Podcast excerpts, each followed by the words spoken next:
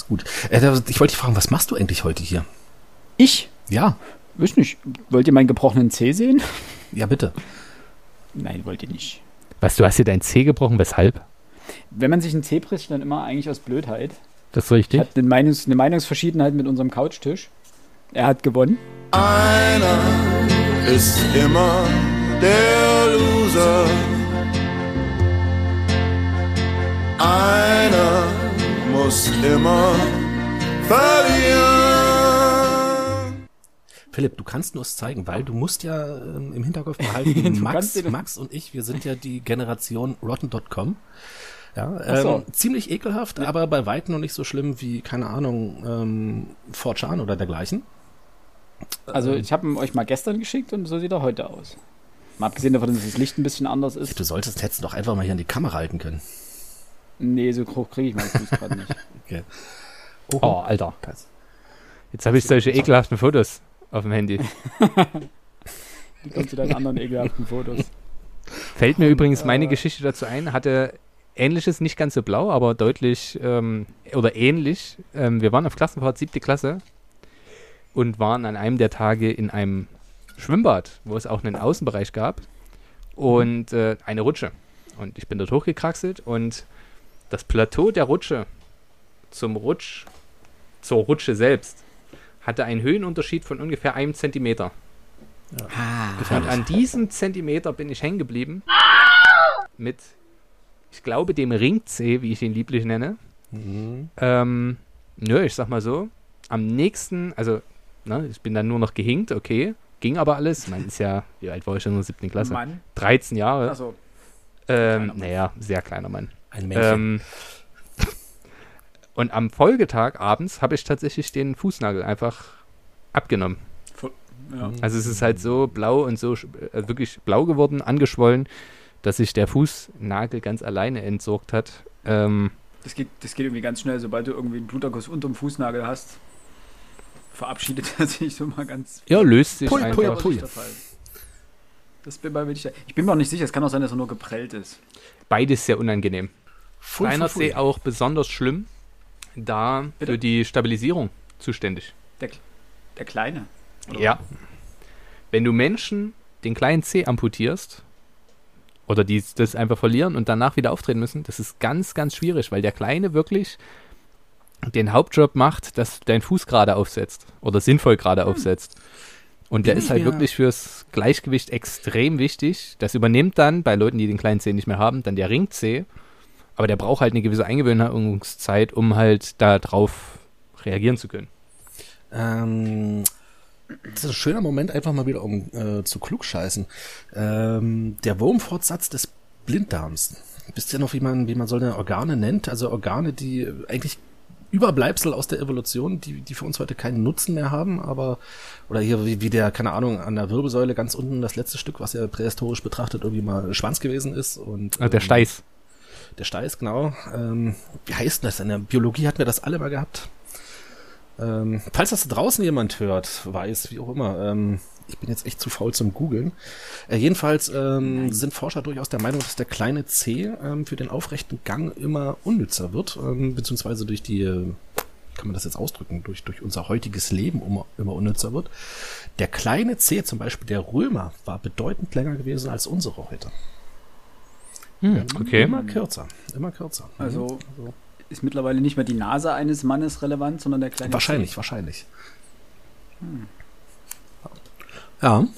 Das fand ich, fand ich damals. Ja gut, auf der Couch brauchst du den kleinen Zeh nicht mehr, ne? Und im Homeoffice. Na, eigentlich, weiß ich nicht, ähm, du hast ihn auch nur noch irgendwelchen Schuhen drinne, der wird gequetscht. Das ist natürlich, wenn jetzt mal doch mal wieder ein Mutant kommt, der einen längeren, äh, kurzen, einen längeren kleinen C hat. Du meinst, der wird uns biologisch? Der wird, der Zeh wird so humpeln, dass der kaum Chancen zur Fortpflanzung hat und dementsprechend das Gen für einen längeren C gar nicht weiter verbreiten kann. Ja. Jetzt ein bisschen Darwin hier noch reingebracht. Und, nee, aber okay. Vielleicht ist das dann bei Dates wieder wichtig, wird das wieder wichtig. Da muss man den kleinen Zeh zeigen und gucken, ob der lang genug ist, dass man für eine Fortpflanzung Das ausgewählt kann wird. sein, ja. Ei, Verrückte Welt. die Welt. Nein, eigentlich wollte ich euch nicht mit meinen, meinen Zehngeschichten hier langweilen. Aber das, äh, ja. Du hast das Buch nicht gelesen, ne? Das Zehngeschichtenbuch? Das da. Nein, das Buch habe ich nicht gelesen. Da- Dazu, achso, ja, ne, dazu müssen wir ja. Ja. König Fußball, ja. König Fußball Ähm. ja, hat den Frontispitz-Podcast erreicht. Wieder ne, ein Sportbuch pro Jahr kann man ja machen. Und da wir jetzt, da jetzt die ERM ansteht, was ich erst durch Max jetzt ähm, mitbekommen habe, dass das ja quasi in drei Tagen schon losgeht. Mhm. Ich war selten weniger hyped. Nein. Irgendwie schon, ne? Ja, doch. das ist so, weiß nicht, so richtig So, Bock habe ich da auch nicht drauf. Aber Ja, Max. nach dem Spiel Aber- gestern gegen Lettland, also Sind wir alle guter Dinge. Ja, gerade der war Weltmeister. Nee, das muss ich jetzt nicht sagen, aber rein spielerisch hat mir das sehr gut gefallen. Also Lettland ist kein, kein Gradmesser, klar. Platz 100, 134. Ja, der teuerste Ja. Spieler von Lettland hat einen Marktwert von 400.000, der billigste von Deutschland 6,7 Millionen oder so, oder 6,5 Millionen. Aber man muss doch trotzdem eins festhalten. Du kannst gegen eine schwächere Mannschaft trotzdem schlecht spielen und gewinnen. Aber so wie wir in der ersten Halbzeit aufgetreten sind, Oh, wir. ja, die deutsche Mannschaft, die Nationalmannschaft, Nur- nur- die Mannschaft. Die Ähm, Mannschaft, ja. ähm, Das sind doch die Typen aus der Nivea-Creme, oder? Genau die. Daher kennen die meisten sie. Ähm, die sie haben einfach gut gespielt. Und da muss ich dann auch einfach sagen, ey, schön. Das finde ich gut. Da freue ich mich drüber. Die haben wirklich eine gute Leistung gebracht und das gibt mir zumindest die Hoffnung, dass wir die Gruppenphase überstehen, was aus meiner Sicht auch wirklich das Schwierigste sein wird. Mit Portugal und Frankreich in einer Gruppe, die beide auch wirklich gut sind. Aber Portugal haben wir ja schon mit der U21 geknackt. 1-0. Mhm. Stimmt, das ist immer. Äh, schönes Tor übrigens gewesen. Das muss ich Ja, das stimmt. Bevor wir jetzt hier zum offiziellen äh, Frontispitz EM-Podcast werden, würde ich sagen.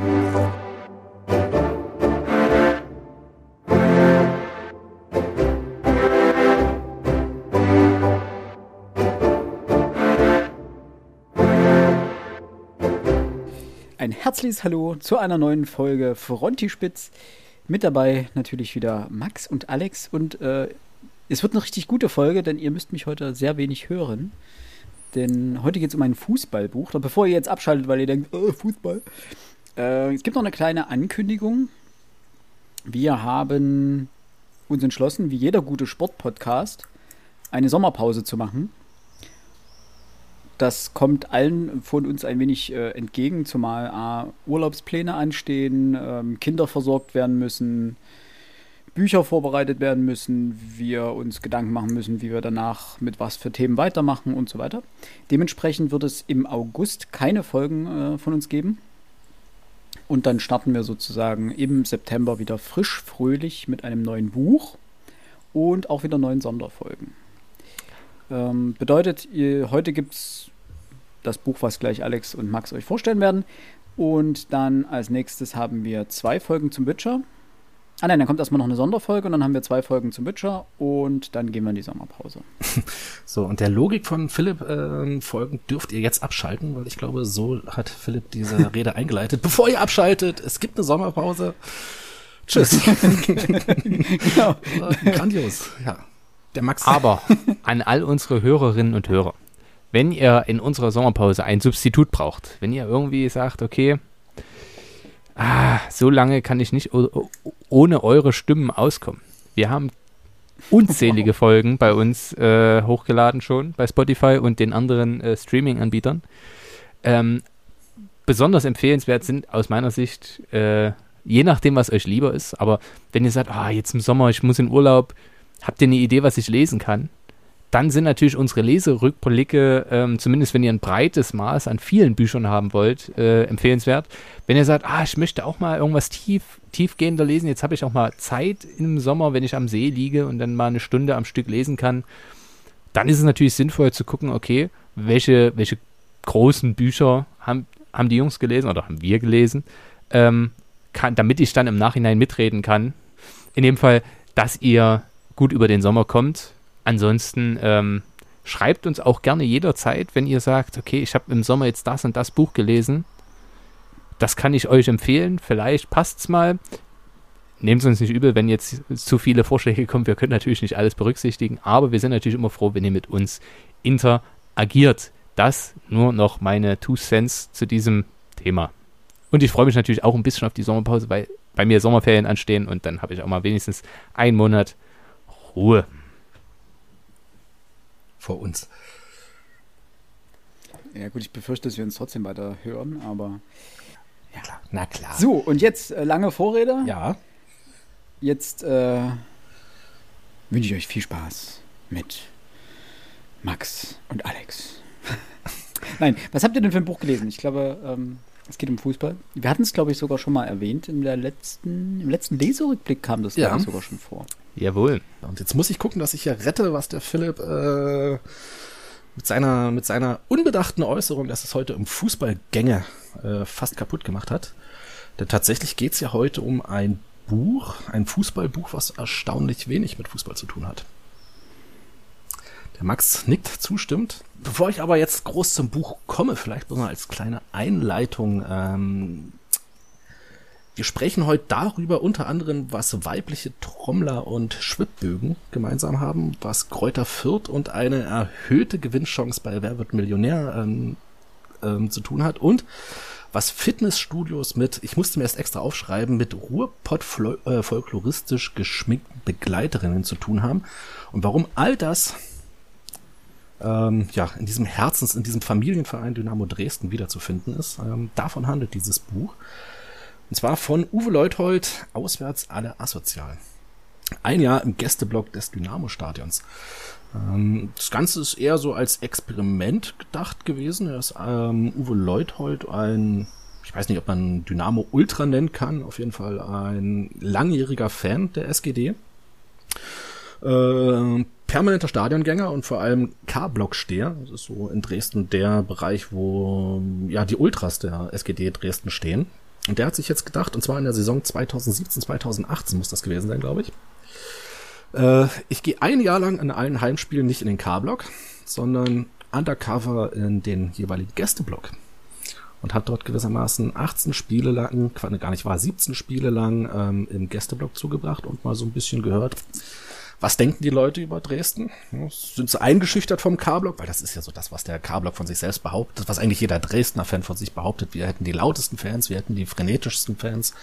Wir sind einfach die besten Fans und wir wollten mal gucken, was kommt denn von diesen Fans eigentlich im Gästeblock an? Wie wird der K-Block im Gästeblock wahrgenommen? Wie ist überhaupt die Atmosphäre im Stadion vom Gästeblock aus, etc., etc.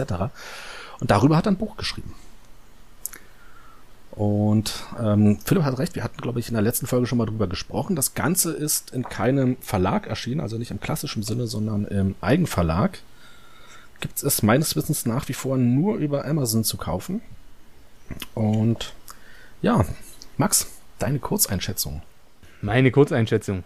Ich habe es gelesen, weil Alex es empfohlen hat, weil ich selbst als sechseinhalb Jahre langer Wahldresdner äh, mehrfach das Stadion besucht habe, noch nie im K-Block war, das muss man an der Stelle auch sagen. Ähm, und den aber auch immer wahrgenommen habe, wie, oh, okay, schon, schon ganz schön, verglichen mit anderen Vereinen, bei denen ich im Stadion war. Ähm, das Buch als solches ist für Fußballfans in jedem Fall empfehlenswert. Ich habe es mit großem, also wirklich, das liest sich so flott weg, also zwei Stunden und man ist durch. Nicht, weil es so wenig Seiten hat, sondern weil man auch gerne einfach weiterliest. Es liest sich flüssig. Äh, es hat Mängel, und zwar besondere Mängel, die ich sonst wahrscheinlich noch nie bei einem Buch, was ich in meinen Händen hielt, festgestellt habe. ähm, und wie drücke ich es am besten aus? Die Idee finde ich, also die Prämisse finde ich hervorragend. Wahnsinnig spannend. Ähm, aber es gibt einige Stadionbesuche, wo ich das Gefühl hatte, oh, jetzt ist ihm nicht viel eingefallen dazu. Vielleicht, weil auch nicht so viel los war, weil es da nicht so viel zu erzählen gab. Aber insgesamt ähm, gibt es, und deswegen hatte ich vorhin schon mal in die Kamera, das konnten ihr Hörerinnen und Hörer jetzt nicht sehen, natürlich. Ähm, ich habe mir natürlich trotzdem ein paar Anmerkungen gemacht, wo es entweder sehr gute oder aus meiner Sicht eher schwache Momente des Buches gab. Äh, da bin ich sehr gespannt, was du dazu sagst. Ähm, aber ich würde uns beide als Fußballromantiker einschätzen. Und dieses Gefühl kommt hier ebenso rüber. Nicht im Sinne von, Gerade jetzt in Zeiten von Corona. ja, ähm, aber nicht im Sinne von, ja, okay, dann, dann, dann wird man wieder richtig geiler Fußball. Nein, es ist, man wird geil auf Fans, die im Stadion sind. Denn Fußball hatten wir das letzte Jahr ja auch. Äh, und das nicht zu wenig. Also ich muss sagen, auch ohne, dass ich selber beim Fußball sein durfte, habe ich viel Fußball gesehen, eigentlich jedes Wochenende. Mein, meine Art irgendwie mit dieser, wenn ich schon selbst nicht agieren kann, irgendwie mit der Zeit klarzukommen. Aber wenn man dann hört, okay, wie, wie Auswärtsfans unterwegs sind, ähm, das, das ist schon so diese, diese, dieses Commitment zu seinem Verein, diese Leidenschaft, die man mitbringt, zu sagen, hä, na klar fahren wir von Sandhausen, äh, von Sandhausen nach Dresden und gehen da ins Stadion, in den Gästeblock mit 40 Zuschauern. Aber es ist einfach charmant, weil man dann Zuschauer trotzdem sagt, Sandhausen. wir, wir, wir, wir, wir fahren halt mit. Und diese Liebe, die Menschen zu ihrem Verein aufbringen, auch wenn ich das selbst niemals teilen werde, weil ich mir sage, nee, also wenn's, wenn ich in der Stadt wohne, okay, gehe ich mal hin, aber dass ich irgendwo auswärts mitfahre, nie im Leben, äh, das finde ich schon beeindruckend. Aber ich, ich möchte dann auf einzelne Sachen ein, eingehen, die ich besonders spannend fand. Vielleicht bloß noch eins, nee, zwei, zwei Sachen vorneweg. Ähm, erstens, wie das Buch aufgebaut ist. Das Buch hat 19 Kapitel. Wenn man so möchte, mal so ein kleines Intro, ein kleines Outro und dann gewissermaßen 17 Kapitel, die jeweils einen ähm, Spieltag umfassen, beziehungsweise ein Spiel umfassen. Ähm, die Kapitel beginnen immer damit, dass halt ganz vorne steht, welcher Spieltag es ist, welches Datum wir haben, wer in Dresden zu Gast war, das Ergebnis des Spiels und dann natürlich auch die Zuschauer, einschließlich der Gästefans, die von 3000, wenn der Gästebereich voll war, bis zu, wie Max schon sagte, 40 bei Sandhausen reichte. Ähm, das die eine Sache zum Aufbau und die andere Sache, ähm, bei diesem Buch, ähm, Max hat gesagt, das ist für jeden Fußballfan was. Ähm, ich würde das vielleicht ein bisschen ähm, eingrenzen wollen für jeden, der einigermaßen Sympathien für Dynamo Dresden aufbringen kann, weil das Buch, es ist durch und durch subjektiv geschrieben.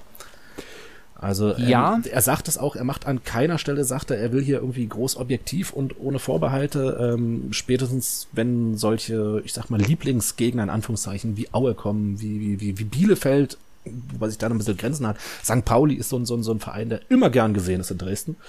Ähm, da fällt das natürlich ganz massiv auf. Ähm, Max? Wobei ich aber sagen muss, wenn man als Leser, als lesender Fußballfan mit einer gewissen Distanz an das Buch rangeht und weiß, okay, das ist ein Dynamo-Fan, der selbst auch hin und wieder zu Auswärtsspielen mitfährt und hier gerade als K-Block-Steher ein Buch schreibt, dann kann nicht die Erwartung sein, ne, das macht er hundertprozentig objektiv. Und das muss ja auch gar nicht sein. Aber er ist, wie drücke ich es aus, ähm, wenn er was Negatives über andere Vereine sagt, dann ist das mit einem Augenzwinkern. Und man merkt auch im Gästeblock, dass er eigentlich immer auch Sympathien für die anderen übrig hat. Das ist, das ist doch cool, wenn ein paar eben trotzdem mitfahren. Es gibt Sachen, die er kritisch sieht, okay. Und es, natürlich ist es subjektiv, aber es ist nicht ähm, unangenehm subjektiv, dass man sagt, äh, alles Mist außer Dresden. Das ist definitiv Das nicht der Fall. Das muss man der Fairness halber auch sagen.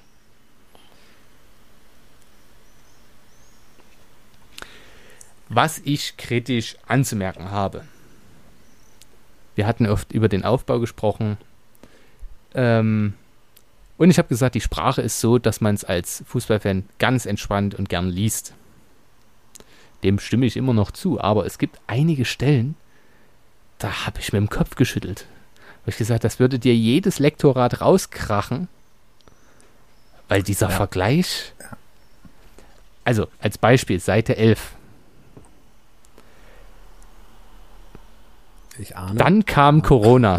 Seitdem ist Fußball für mich wie der Sex eines 14-Jährigen. Man sieht es am Bildschirm und ist nicht dabei. Was? Also, Ähm, Also bei vielleicht aller Liebe. Entschuldigung des Autors. ja, du hast, also du hast vollkommen recht, Max. Ähm, und es gibt ähnlich gute oder schlechte Vergleiche im äh, restlichen Teil des Buchs. Vielleicht ähm, zum, zum, zur Verteidigung des Autors. Er ist ja auch, ich weiß gar nicht, ob es diesen Blog noch gibt. Ähm, er war oder war zumindest langjähriger ja, Betreiber des, des, des äh, Online-Blogs äh, Spuckkelch der, ich sag mal, doch einiger Beliebtheit erfreut hat, nicht nur in Dresden, sondern auch über die Grenzen Dresdens hinweg. Und er behält an manchen Stellen eben diesen, wie kann man das jetzt sagen, den Internet-Slang, in Anführungszeichen, den behält er natürlich auch im Buch bei. Ähm, wohl wissend darum, dass es jetzt sicherlich nicht das Großmütterchen ist, was sich dieses Buch nimmt und liest, äh, sondern dass das dann schon, ja, Fans, Fußballfanatiker, Fußballliebhaber sind. Ab, aber der Vergleich klingt wirklich hart. ja, Also, es ist, das ist wie, wie der Sex eines 14-Jährigen. Man guckt auf den Bildschirm. wa- Was, das Na, im Sinne von bei 14-Jährige sich Pornos angucken, aber selber keinen Sex haben. So, das ist ja die Auflösung des Vergleichs. ja. Aber trotzdem, das musste doch an der Stelle nicht sein. So, ich verstehe den Vergleich inhaltlich völlig.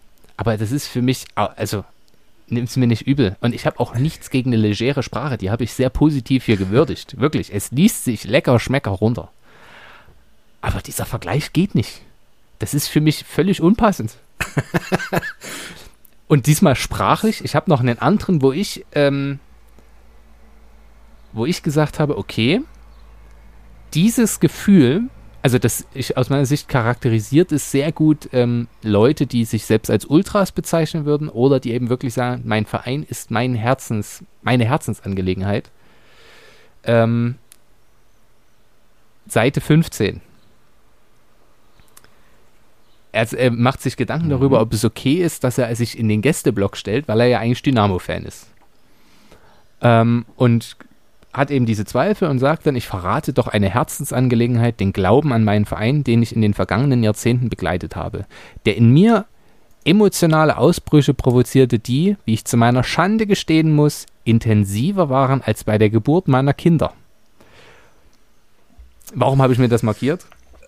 ja, D- Das ist äh, ähm, nicht, rechne ich ihm gar nicht negativ an, aber das ist ein Gefühl, und ich habe nicht mal Kinder, wo ich sage, ah, Fußball ist die schönste Nebensache der Welt. Und ich habe keine Kinder, ihr könnt mir das, ihr könnt mir eher widersprechen, falls ihr sagt, nee, Max, das ist ganz anders. Aber ich hätte immer gedacht, die Kinder sind dann schon das Wichtigste auf der Welt, wenn man sie dann einmal hat. Ähm, aber ist nur so eine inhaltliche Sache. Aber sie macht halt relativ klar, okay, wie wichtig ist manchen Menschen Fußball. Das finde ich völlig legitim, grundsätzlich. Oder siehst du das anders, Ähm, du Alex? hast natürlich vollkommen recht. Also, nein, du hast vollkommen recht. Es liest sich an der Stelle wie so, weiß ich nicht, so dieser, dieser typische, was man so als Klischee hat, dieser Ruhrpott-Fußballfan. ne, ähm, am besten Schalke, das ist immer so dieses, dieses Bild schlechthin, ne? Ähm, die, die Familie, keine Ahnung, steht irgendwo an zweiter Stelle hinter, hinter Gelsenkirchen.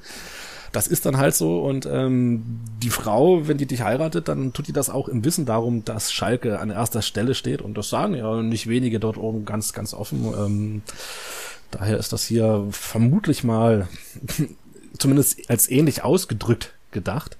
Ähm, man muss jetzt bei ihm aber auch sagen, er ist einer von diesen, hm, du hast die Ultras angesprochen, wenn man sich mal also jetzt nicht nur in Dresden, sondern generell in den Fanszenen in Deutschland mal umschaut und sich dort ähm, anguckt, welche Altersstruktur die äh, Ultras haben.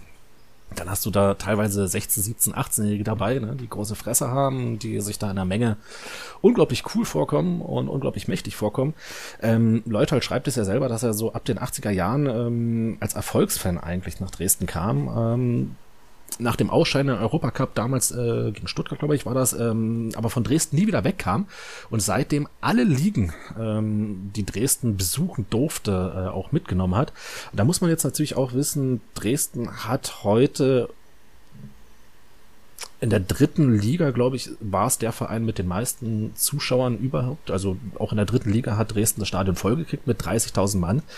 Es gab aber in den 90er Jahren auch eine, eine Phase, in der Dresden, ich weiß gar nicht, irgendwo in der Regionalliga, in der alten noch rumgedümpelt hat und da gab es Spiele, da sind vielleicht noch 700 Mann ins Stadion gegangen.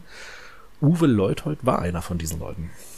Also der steht seit 40 Jahren, äh, vielleicht seit 30 Jahren steht der, seit über 30 Jahren steht er auf der Dresdner Seite. Ähm, äh, ich glaube, der Satz mit dem äh, emotionaler als beim Kinderkriegen, der ist, ich denke mal, mit Augenzwinkern zu verstehen.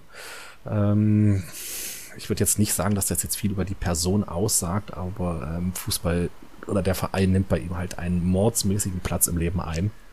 Das ist Was halt ja so. auch okay ist. Also ich will das gar nicht, Ja, das wo ich bei dem ersten Zitat sage, das geht nicht. Sage ich bei dem Zitat, es charakterisiert einen Menschen. Es ist für mich völlig legitim, so zu denken und akzeptabel, respektiere ich, teile ich nicht die Auffassung. Aber, und da hast du ja völlig recht, äh, Regionalliga damals war die dritte Liga theoretisch. Na, da gab es ja die zwei Regionalligen, Regionalliga Nord und Regionalliga Süd. Ähm, Genau. da waren genau, das Genau. zwei dritte Ligen quasi. Also da war ja die, gab es die dritte Liga, die wir heute haben, noch nicht. Ähm, und Dynamo hat viel mitgemacht in den ganzen Jahren. Ähm, das sage ich als Außenstehender, der sich mit dem Verein nicht besonders auseinandersetzt oder gesetzt hat. Na, hin und wieder im Stadion gewesen. Ich bin natürlich als Schiedsrichter ähm, auch dabei zu sagen, okay, du kennst den einen oder anderen, der jetzt dort spielt. Ähm, ich freue mich für jeden, der so auf Fußball blicken kann. Wirklich. Und ich musste, als du Gelsenkirchen ansprachst, das ist für mich so, da muss das Kind halt, kann das Kind nicht auf Klassenfahrt fahren. Wenn Schalke da in der Zeit im Halbfinale ist in der Champions League, dann muss der Flug gechartert werden. So, dann ist halt kein Geld mehr da. Und dann ist halt die Ausfa Auswärtsfahrt. Da muss, beißt Maus keinen Faden ab. Das sind, auch da sage ich, okay, macht, was ihr wollt.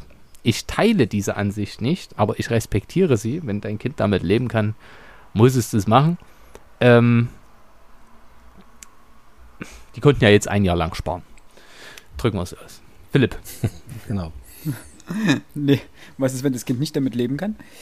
Äh, Ja, also ich finde das, also für mich grenzt es dann schon fast ein bisschen an Fanatismus. Ja, ist es definitiv auch. deswegen heißt es ja Fußballfan. Dann ist es immer fragwürdig, ja, dann ist es fragwürdig, wie, wie gesund das Ganze noch ist.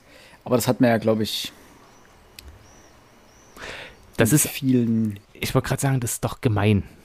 Groupies von, von Bands, die um die halbe Welt fliegen, um ihre Lieblingsband einfach überall mitzuverfolgen. Das nimmt ja dann auch schon genau solche Züge an. Ja, also bevor und wir jetzt ja aufs Maul bekommen, du hast jetzt Ultras nicht mit Groupies verglichen, ne?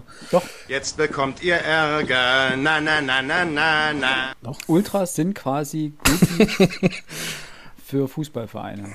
und das ist ja auch okay. Also das ist, ähm, ich hatte das tatsächlich bei, bei, ja.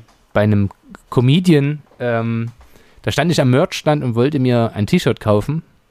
Und vor mir war eine junge Dame, die meinte, und die, die, Fra- die Frau vom Merchstand hat sie mit Vornamen angesprochen. Die kannten sich also schon. Und sie meinte, ja, ich nehme alles, ich nehme alles zweimal. Alles. Zweimal. Die hat dort 300 Euro gelassen. Ähm, und die, ja, für die ist es eben auch dann ein Hobby. Und das finde ich völlig akzeptabel. Es, es schadet ja niemandem. Man muss selber wissen, wofür man sein Geld ausgibt. Und Ja. wenn man sich überlegt, du hast Fans im Stadion, die wirklich diese unter so einer riesen Fahne stehen oder mit der Fahne mit dem Rücken zum Feld stehen und 90 Minuten schwenken, die sehen das Spiel nicht. Wo ich wieder sage, ich respektiere das, aber ich finde das völlig affig, denn ich gehe nicht zum Fußball, wenn ich mir das Spiel nicht angucken kann. Egal wie wichtig Phantom und was weiß ich ist. Aber ich glaube eben, dass für Ultras, ich glaube, da kann ich, das, das kann ich auch so sagen, das Fußballspiel ist nach, also es tritt in den Hintergrund hinter dem Fan-Sein.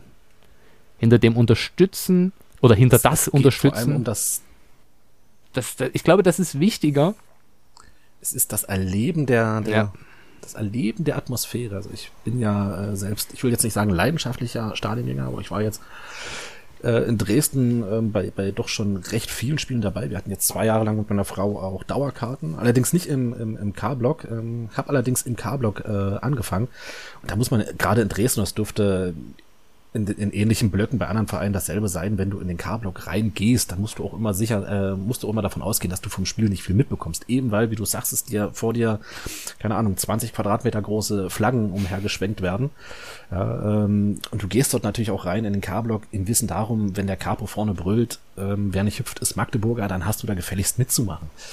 Ja, ähm, übrigens nur so viel, ähm, wer nicht hüpft, ist Magdeburger, singt man in Dresden deswegen so gern, weil das Magdeburger Stadion, nachdem es eröffnet wurde und die dortigen Fans anfingen zu hüpfen, ähm, es wieder teilgeschlossen werden musste, weil es einsturzgefährdet war.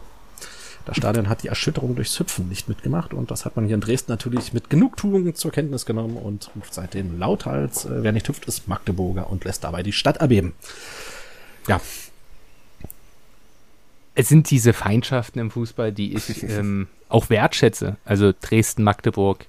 Dresden-Rostock hat seine Probleme. Magdeburg-Rostock fand ich immer krass. Wo ich schon Schmerzen habe, ist Halle-Magdeburg, weil dort ist mal während der Fahrt, auf der Rückfahrt, glaube ich, von Halle nach Magdeburg oder andersrum, ist ein Fan aus dem fahrenden Zug gestoßen worden und dabei gestorben. Ähm, wo ich sage, okay, Oh ja, das kann ich eben nicht mehr ähm, tolerieren. Das ist für mich, das hat für mich auch Nein. nichts mit Fantum zu, äh, zu tun. Das ist einfach nur wahnsinnig. Es ist ein Spiel. Fußballspielen heißt es. Und ähm, man kann sich beleidigen, man kann sich, wenn die sich, auch das habe ich letztens gehört, dass sich Fans dann äh, in Berlin irgendwo trafen, um sich dort zu waffeln, in einem Waldstück oder so. Die sprechen sich ab, um sich zu schlagen. Macht.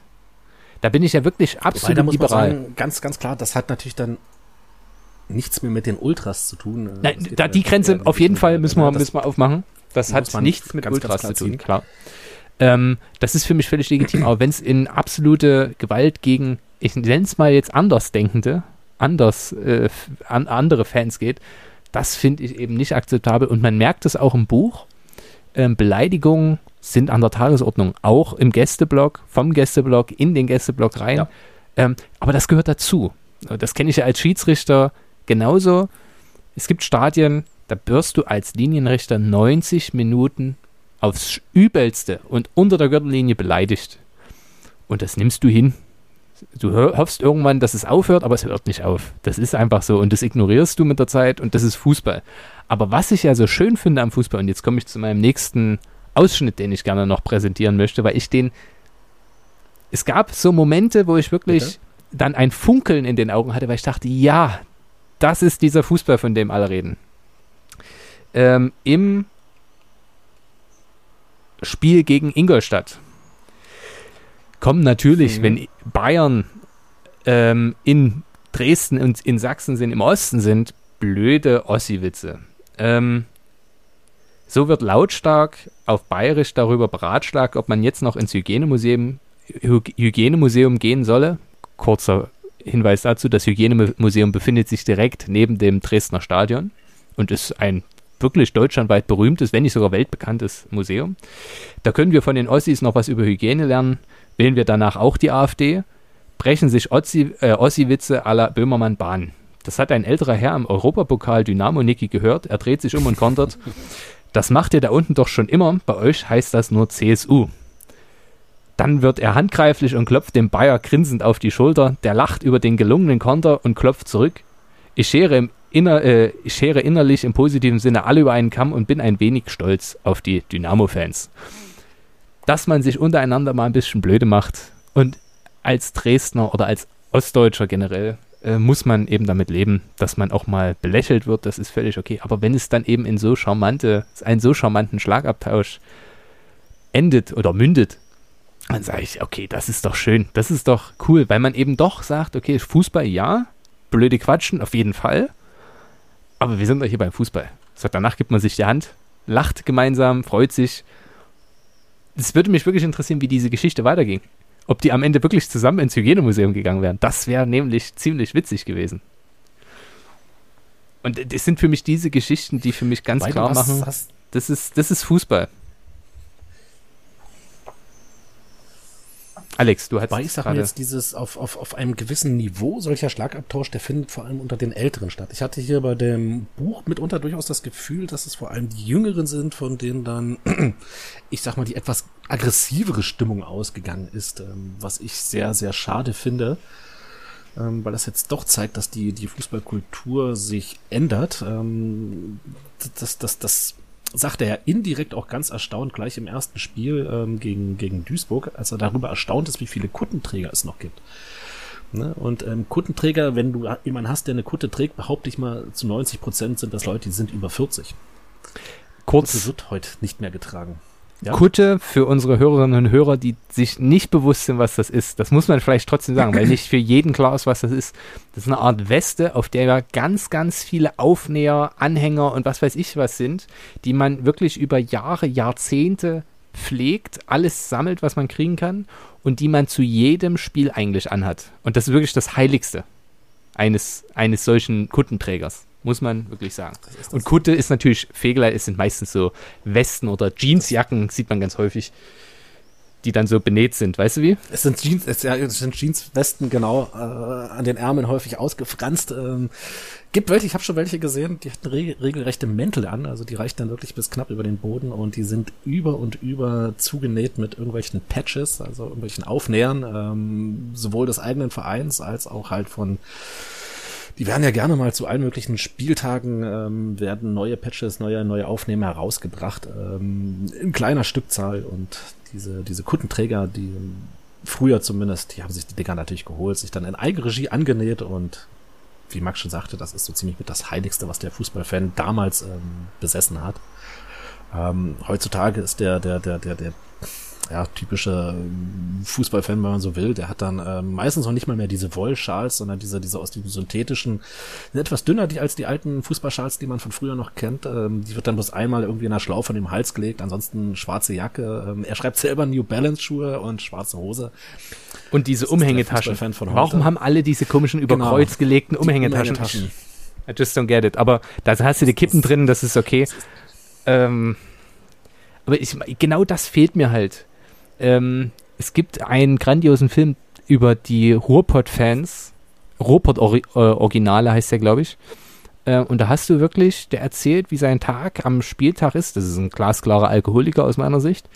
Aber der so, ja, naja, also zum, wenn wir losfahren, auf der Fahrt nach Düsseldorf, na, dann trinke ich fünf, sechs Bier. Ähm, ja, dann gespült mit ein Bill Wodka. Und der, der Mann, hängt am Zaun und fällt einfach um. Aber alle richten ihn auf und sagen, ja, das, das ist halt er. So, alle wissen, dass das so ist. Und dann gibt es da Unterstützung, der wird wieder hingestellt, an seinen, an seinen Zaun gelehnt, da kann der sich weiter freuen. Und nach dem Spiel trinkt er noch drei Bier und geht wieder heim. Ja, Alkoholismus ist blöd, aber dieses, der hat auch so eine Kutte an. Und dieses wirklich auch eklig sein, und dieses Ausleben seiner, seiner, was weiß ich, weiß nicht, was der unter der Woche macht. Der wirkt nicht so wie jemand, der unter der Woche dann Hochschuldozent ist. Aber ähm, ich finde das einfach charmant. So, und dieses, hm. dieses Phantom, das hat für mich immer was Martialisches, dieses schwarze Sonnenbrille, äh, schwarze Sachen und eigentlich nur noch einen weinroten Dynamoschal. Da ist nicht mehr viel vom, vom also von diesem, weiß nicht, von, von dem Fan, wie ich ihn mir früher vorgestellt habe. Wie ich das verstanden habe, Fan sein. Aber gut, da sind wir vielleicht auch, auch von gestern. Ähm, mhm. Ich stecke in dieser Szene, Szene nicht drin. Das ist auch okay so. Ähm, aber wie fortschrittlich Fans sein können, dazu habe ich einen schönen Auszug auf Seite 91 gefunden. Ähm, da sind wir im St. Pauli-Spiel und dort heißt es dann, wie schon bei Aue gesehen, geben auch hier Frauen den Takt vor und hauen für die Ultras auf die Pauke. Da ist eine Entwicklung im Gang, bei der eine Selbstverständlichkeit endlich auch zur Selbstverständlichkeit wird. Eben, dass Frauen auch Capo sein können, dass Frauen auch die Pauke anstimmen, dass die eben mit an vorderster Front, jetzt sind wir bei sehr martialischen Begriffen wieder, ähm, dabei ja. sind, das Gleichberechtigung. Ja, das, das ist ja, die stehen halt unten vor den Fans. Ne? Genau, dass die einfach mit dazugehören und das ist auch gar nicht mehr, das ist eigentlich nicht der Rede wert. Aber er sagt eben, dass eine Selbstverständlichkeit, die es ja eigentlich ist, jetzt auch wirklich so hingenommen wird. Ja, okay, dann hat halt Aue und St. Pauli, die haben eben eine Frau da stehen, die einen Takt angibt. Und ja, das ist okay. Und so sollte es auch sein, weil ähm, das kommt dann später, das ist dann in diesem Kapitel für mich einer der, der Glanzmomente dieses Buches, weil ich diese, diese Aussage auch sehr teile. Ähm, dieser, ja, anti, anti, diese Ismen, nennen wir es mal. Also Antirassismus, Antisexismus, Antikapitalismus, mhm. wie auch immer. Ähm, in gewissen Vereinen ist es eben einfach Normalität, dass Frauen da mit dabei sind und das ist der richtige Weg. Aber dann sagt, unterhält er sich kurz später mit einem Fan, der sich, der diesen Stil eben nicht mehr mittragen möchte wo er dann eben sagt, okay, äh, der macht den, schreit irgendwas gegen Ossis in Dresden und ärgert sich dann, weil er wieder zurechtgewiesen wird. Ähm, und dann heißt er, äh, heißt es, solche Idioten, das ist nichts für mich, Seite 93. Wenn ich das höre, könnte ich kotzen, erklärt mir ein vielleicht 50-jähriger Drei-Tage-Bartmann ungefragt. Warum, frage ich ihn. Klar mag ich keine Nazis, das tut ja niemand. Aber dann hier beim Fußball ständig darauf achten, dass du auch ja kein falsches Wort sagst, egal mit welchem Schimpfwort, du trittst ja inzwischen garantiert immer irgendeiner Randgruppe auf den Schlips. Auch wenn von der Randgruppe gerade keiner da ist, passen immer welche auf, dass da nichts falsch verstanden werden könnte. Beim Fußball muss man doch auch mal unter der Gürtellinie ausflippen können. Einfach das rauslassen, was einen fertig macht, was du sonst den ganzen Tag in dich reinfrisst. Mal was Unüberlegtes brüllen. Schrei ich hier, du scheiß Ossi, heißt das doch nicht, dass ich im wahren Leben was gegen Ossis habe. War doch schon immer so, eine Art Ventil. Verstehst du, was ich meine? Äh, und er endet dann mit den wundervollen Jahren äh, Worten. Ende der 80er Jahre hat mich mein alter Herr mit zum Millern-Tor Anmerkung, das Sta äh, Stadion von St. Pauli genommen. Das war so vorbestimmt. Eine andere Chance hätte ich nicht gehabt, nicht mal darüber nachgedacht habe ich. War damals eine schöne Ruine mit vielen Freaks. Mein Vater war einfacher Arbeiter und schon Pauli-Fan. Da dachte man noch, Sexismus und Homophobie sind neue Laufhäuser auf dem Kiez. Ich fand das ein, eine ganz, ganz schöne Szene, weil sie eben diese Entfremdung des des einfachen Mannes, drücke ich es mal aus, vom Fußball auch ein bisschen symbolisiert. Ich habe was gegen bestimmte Sachen. Also ich kann mit Rassismen im Stadion nichts anfangen. Na, ne? also wenn man Affenlaute macht, weil ein dunkelhäutiger Spieler am Ball ist, das ist für mich nicht tragbar. Aber zu sagen, ohne jetzt irgendeine blöde Beleidigung zu sagen, du scheiß Ossi fand ich ein gutes Beispiel, wir sind selber Ossis, dann dürfen wir ja, was ich auch immer sehr affig finde, ich kann jeden so beleidigen, wie ich will.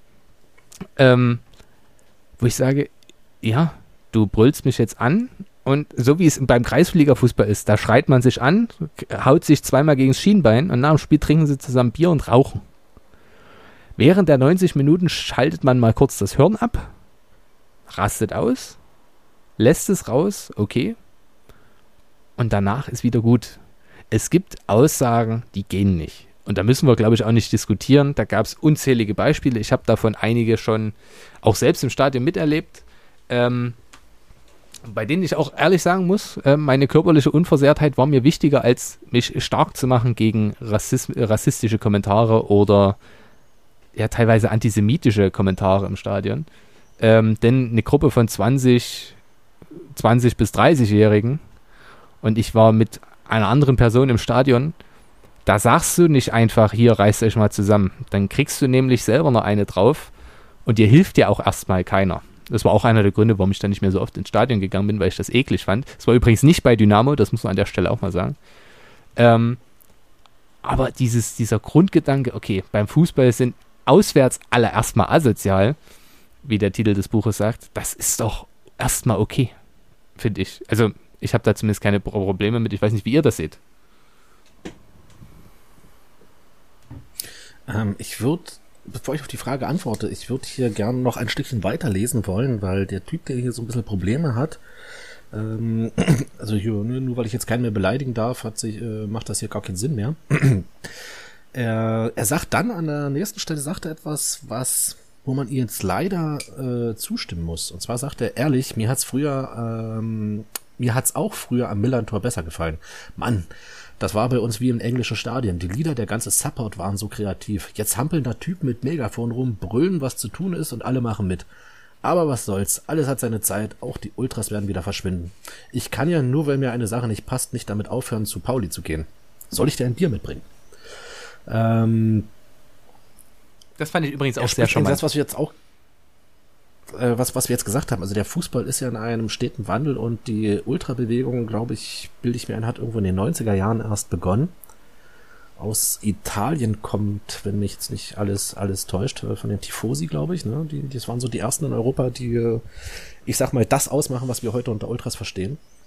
Und dann kann es natürlich sein, und ähm, dass du jetzt hier so, einen, so einen älteren hast, äh, der damit einfach nicht mehr klarkommt dass ähm, es in den Stadien eine Debatte über Rassismen, nicht über Rassismen, über Ismen gibt, generell. Ähm, das zeigt A, einerseits, dass der Fußball auch auf der Fanseite natürlich unglaublich politisch geworden ist, womit sicherlich viele der Älteren Probleme haben. Ähm, die Ultrabewegung hat die, die Fangemeinschaft in der Summe ganz massiv verändert, womit viele Ältere sicherlich ein Problem haben. Aber auch da, und er hat in der Hinsicht, muss ich ihm recht geben, ich kann mir nicht vorstellen, dass das eine Veränderung ist, die, die Ultrabewegung. Dass das eine Veränderung ist oder, oder ein Einbrechen in die Fankultur ist, die jetzt wirklich ewig Bestand haben wird. Also auch das wird sich wieder wandeln. Und ähm, ich habe keine Ahnung, wie, wie das aussehen wird in, in, in der Zukunft. Wahrscheinlich wird sich der Fußball mehr und mehr wieder zu so einer Familienangelegenheit ähm, wandeln, dass du dort Nehmen wir mal klassisches Beispiel den Vatertag. Als ich jung war, als, als ich etwas jünger war, so muss man das ja ausdrücken, ist ja nicht so lange her, ähm, da war das noch üblich, dass, dass an Männertag sich die Leute besoffen haben. Ne? Heute ähm, gehst du Männertag raus und siehst halt Familienväter mit Frau und Kind und Kegel ähm, spazieren gehen. Diese großen Besäufnisse gibt's schon lange nicht mehr. Und ich denke, das wird auch im Fußball passieren. Also ich würde es mir ein Stück weit irgendwo wünschen, dass ähm, dass man da mal wieder runterkommt von diesem ganzen Ultra-Hype, also zumindest von dem fanatischen, wie, wie ihr das schon gesagt habt. Der Max, äh, dem brennt's gerade in der Seele, der möchte was loswerden. Ähm, also ohne das jetzt erschöpfend ausführen zu wollen, ich glaube, das ist ein Großstadtproblem. Was heißt Großstadtproblem? Ich finde es sehr gut, dass am Herrentag nicht mehr alle voll sind wie ein Buslenker. Das ist Quatsch. Äh, harte sind wie ein Buslenker. Ähm, weil auf dem Dorf. Und ich wohne ja hier quasi im Dorf. Ähm, du hast so viele Leute, die wirklich, wie die wirklich 15-Jährige, die denken, ja, Herrentag, da bin ich dabei, äh, die hier rumziehen und ähm, völlig sternhagelvoll sind, nachmittags um zwei. Ähm, ich glaube, das kommt ganz auf den Ort an. Also wenn ich das in der, jetzt war ich die letzten Jahre immer am Herrentag, zumindest morgens noch ähm, in der Lausitz, da kannst du über keine, keine Landstraße fahren, ohne dass du irgendeinen Fahrradfahrer triffst, der den Lenker kaum noch gerade halten kann. Und ich denke mir immer, ja, Männers, macht, macht. Solange das alles friedlich bleibt, es endet leider häufig bei irgendwelchen Sachen, wenn Alkohol im Spiel ist, dann immer mit, mit Handgreiflichkeiten. Ich war übrigens selber nie ein Fan davon, von diesen Ra Radtouren, ich habe mich lieber irgendwo mit den Kumpels hingesetzt und wir haben teilweise wirklich dann irgendwo im Garten zusammengesessen. Ja, auch das ein oder andere Bier getrunken. Ich trinke kein Bier, aber ähm, es kommt eben ganz drauf an und ich glaube, das Gleiche ist mit den Ultras. Ähm, ich, ich sehe da auch immer Zyklen tatsächlich, dass ja, die Professionalisierung und die Politisierung, die ich ja grundsätzlich auch nicht schlecht finde, gehört dazu. Andersrum stelle ich halt auch immer mehr fest, okay, dafür sind die Leute dann eben in den unteren Spielklassen Enthemmter. Wenn sie das bei den Großen nicht mehr dürfen und irgendwas Blödes reinrufen, dann machen sie es eben woanders. Und so hart es ist, ähm, Brot und Spiele, es tat dem der Gesellschaft gut, als die Menschen und vor allem ja die Ekligen auch beim Fußball alles, allen Stress, allen Hass der Woche abladen konnten, sich an diesem Samstag völlig daneben benehmen, alles rausgelassen haben, dafür waren die dann unter der Woche wieder zivilisierte und gesellschaftsfähige Menschen. Dieses, dieses, naja, das darfst du nicht mehr und das kannst du nicht mehr. Es bricht sich dann doch irgendwann Bahn und zwar in Momenten, die vielleicht unangenehmer sind. Beim Fußball verschwinden die in der Masse, ja, das ist mal unangenehm und dann steht es mal kurz wieder in Nachrichten, aber dann war es das ja wieder. Ähm, aber ob das nun im großen Stadion ist, in der Bundesliga, zweiten Bundesliga oder eben in der Oberliga oder noch besser, ich liebe ja diese Kreisliga-Momente, wo dann bei Dorf A gegen Dorf B mit Luftlinie vier Kilometern 600 Zuschauer da sind, alle sternhagelvoll. Du glaubst doch nicht, dass da dann jemand überlegt, na, darf ich das sagen oder darf ich das nicht sagen? Das ist an diesem Tag ist dort Nein. entweder Volksfest oder Krieg. Das kann man sich aussuchen, auf welcher Seite man steht. Das ist, das ist eben das, wie es ist. Ich weiß nicht, ob das gut ist, ob es schlecht ist. Ich habe da zumindest kein Problem mit, denn mein Auto ist meist geschützt. Übrigens. Du hast vollkommen recht. Ähm, eine ja. Anekdote muss ich dazu noch anbringen. Ähm, es gibt bei uns im Kreis hin und ich weiß gar nicht, ob das Relegationsspiel war oder ein Pokalspiel. In jedem Fall hatten die ein Derby. Ähm, ich muss die Vereine jetzt nicht nennen. Oder ich kann sie auch nennen. Genannstein, glaube ich, gegen Froburg. Luftlinie 10 Kilometer. Aber wirklich, das sind halt die Spiele, wo es, wo Stimmung ist. Das Derby, Pokalspiel auf dem Männertag gelegt und dann fand dieses Spiel statt.